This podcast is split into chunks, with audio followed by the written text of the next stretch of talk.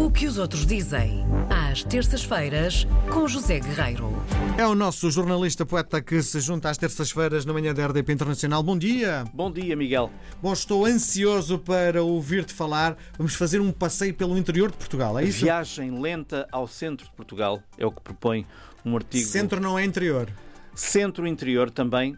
Já te vou explicar e vou explicar aos ouvintes porque é uma viagem proposta pelo suplemento de fim de semana do, do El País. A ideia é começar a viagem em Monfortinho. Não sei se conheces Monfortinho. A Espanha fica ali a dois passos de Monfortinho. Eu não quero estar a dizer um disparate. Estamos a falar no Alentejo, não é? Não, estamos a falar do Conselho de Idanha Nova, eh, Beira Baixa. Desculpem a minha ignorância. Monfortinho.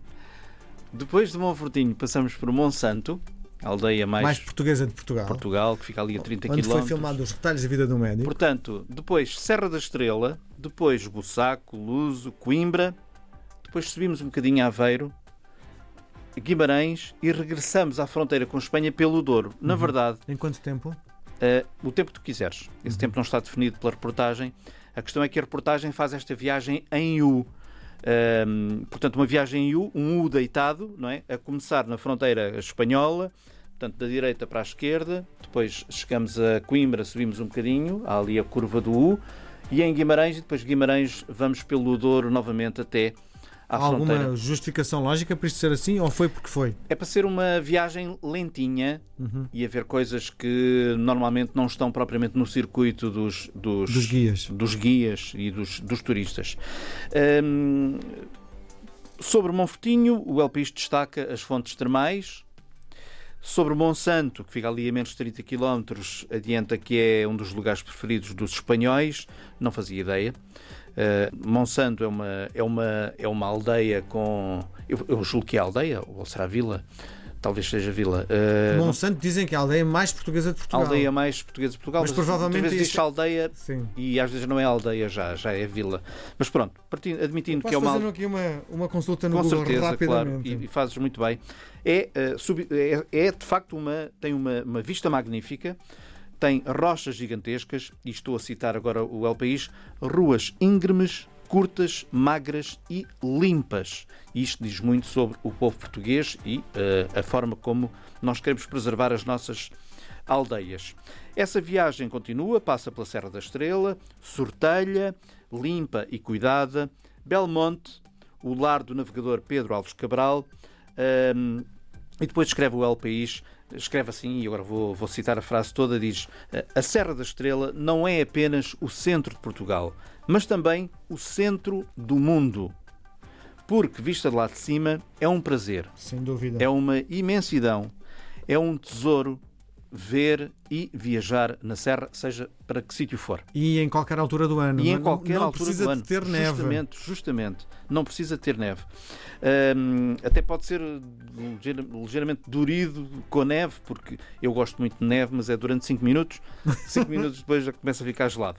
E, portanto, a Serra da Estrela, entre azinheiras, castanheiros, carvalhos, pinheiros, e depois há uma nota de reportagem, porém o fogo, é assim que o El Pires coloca a coisa, porque no caminho para o Luso foram confrontados com o fogo que tem dizimado Devastado, hectares e hectares, milhares de hectares Nota-se a paisagem muito negra. Exatamente. Depois chegam ao Bussaco, depois Coimbra, muito animada, como sempre.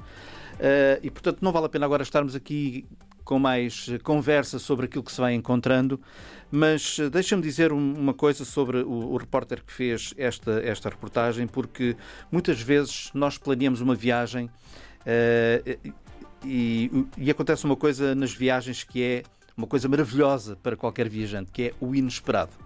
Hum. E o inesperado é sempre o melhor, certo? Às vezes. Às, Às vezes. Vamos pensar que sim. Sim. Sim, há, há coisas que nos acontecem às vezes que não são inesperadas e que não são propriamente positivas. Mas esta é positiva porque ele, quando estava em Aveiro, na zona de Aveiro, à procura ah, de praias, encontrou uma península, diz ele, ah, do- de 12 quilómetros, um lugar bonito e diferente, que é a Costa Nova, que é um, um- um pedaço de terra entre o estuário de Aveiro e o mar Sim. e portanto eh, o repórter não estava à espera de encontrar aquilo e, e fala bastante sobre isso e há fotografias na reportagem sobre isso. Depois então viaja até Guimarães e depois faz o caminho até à fronteira com Espanha. Pergunta, Pelo antes, Douro. antes de fechares, eh, não há uma única referência à comida durante esse Não há. trajeto? Não há nem comida, nem dormida.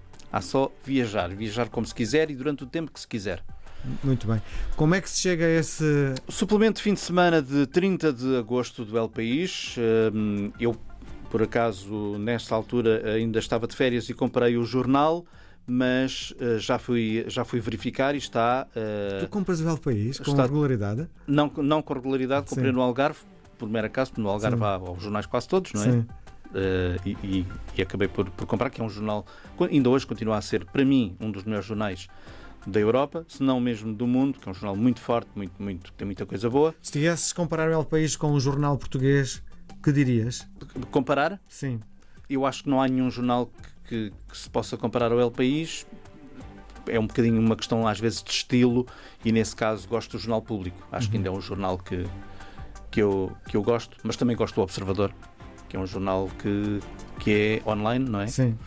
Ah, e pouco mais. Muito bem, dizias. Portanto, suplemento de fim de semana de 30 de agosto do El País está disponível no site do jornal. É só uma questão de, de procurar. Muito bem. E eh, nós voltamos a conversar na próxima semana. Um grande abraço. Até terça. Obrigado.